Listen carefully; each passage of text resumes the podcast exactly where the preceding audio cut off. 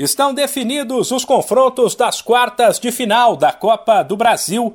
Um sorteio realizado na sede da CBF também determinou o chaveamento até o fim da competição.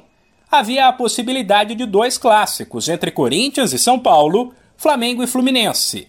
Porém, esses confrontos só poderão acontecer na final. Em três dos duelos das quartas, há claramente um favorito, com todo o respeito aos outros times. Isso porque são jogos que colocam de um lado gigantes e do outro equipes menos vitoriosas e que lutam para não cair no Brasileirão.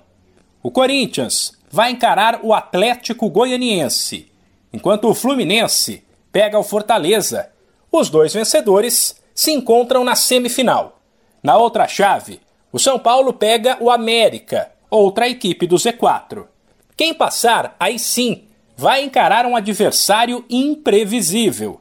O outro jogo será nada menos que Atlético Paranaense e Flamengo. Esse é um duelo sem favorito. As partidas serão no fim de julho, a ida, e em meados de agosto, a volta.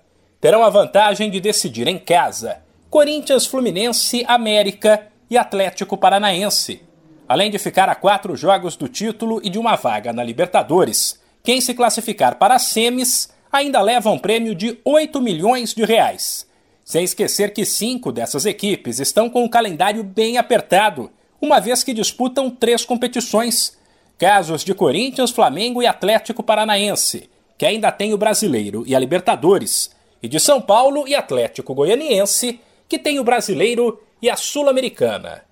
De São Paulo, Humberto Ferretti.